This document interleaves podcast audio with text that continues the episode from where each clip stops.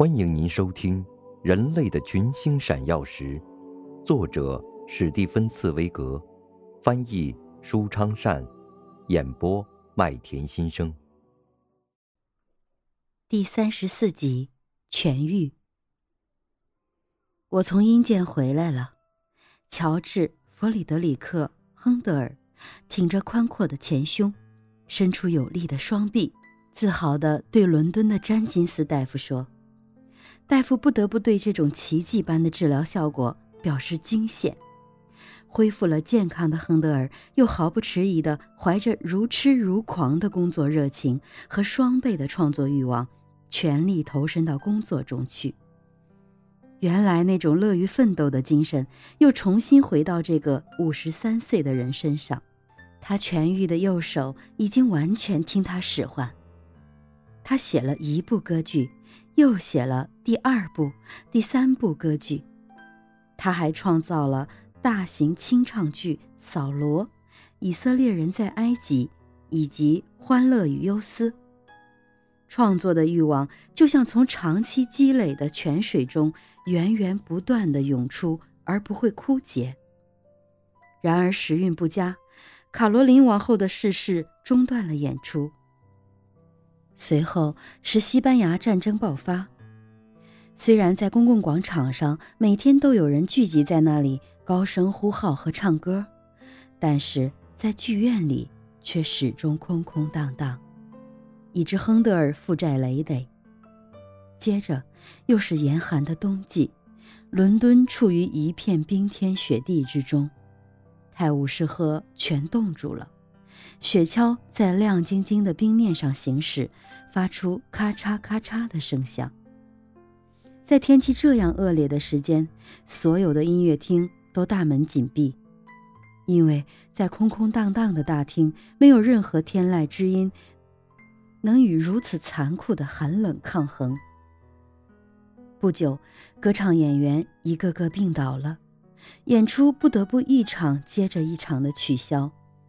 亨德尔的处境越来越糟糕，债主们追债，评论家们讥诮，公众则始终抱着漠不关心和沉默的态度。这位走投无路、敢于拼搏的亨德尔渐渐失去了勇气。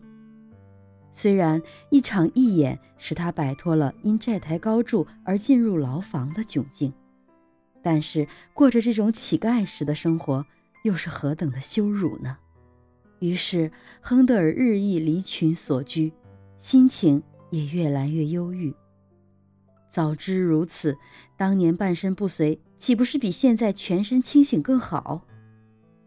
到了1740年，亨德尔又感到自己是一个遭受打击而失败的人了，自己昔日的辉煌已经成了炉渣和灰烬。虽然在艰难之中，他还整理着自己早期的作品，偶尔创作一些较小的作品，然而那种激流般的灵感却早已枯竭。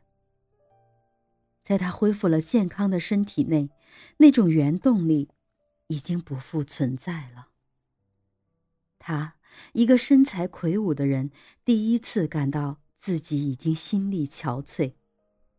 这个勇于奋斗的人第一次感到自己被击败了。他第一次感到自己心中神圣的创作欲望的激流正在中断和干涸，而创作灵感的激流三十五年来一直充满了他的生活。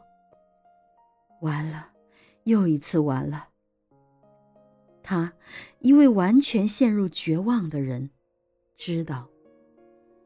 或者说，他自以为知道，这一回是彻底完了。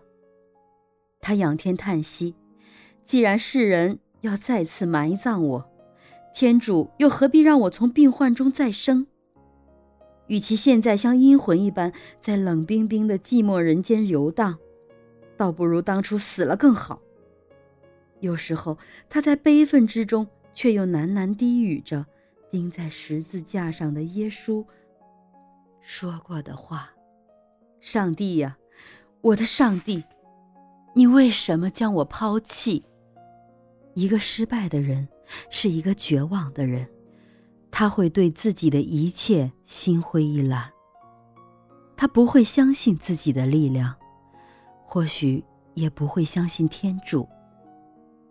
在那几个月里，亨德尔每到晚上都在伦敦的街头徘徊，但他都是在暮色降临之后才敢走出自己的家门，因为债主们会在白天拿着债具在门口堵住他、拽住他，而且街上的人向他投来的也都是那种冷漠。和鄙夷的目光，他曾一度考虑过是否逃到爱尔兰去为好。那里的人们还敬仰他的名望。他们哪会想到自己现在已经完全颓唐？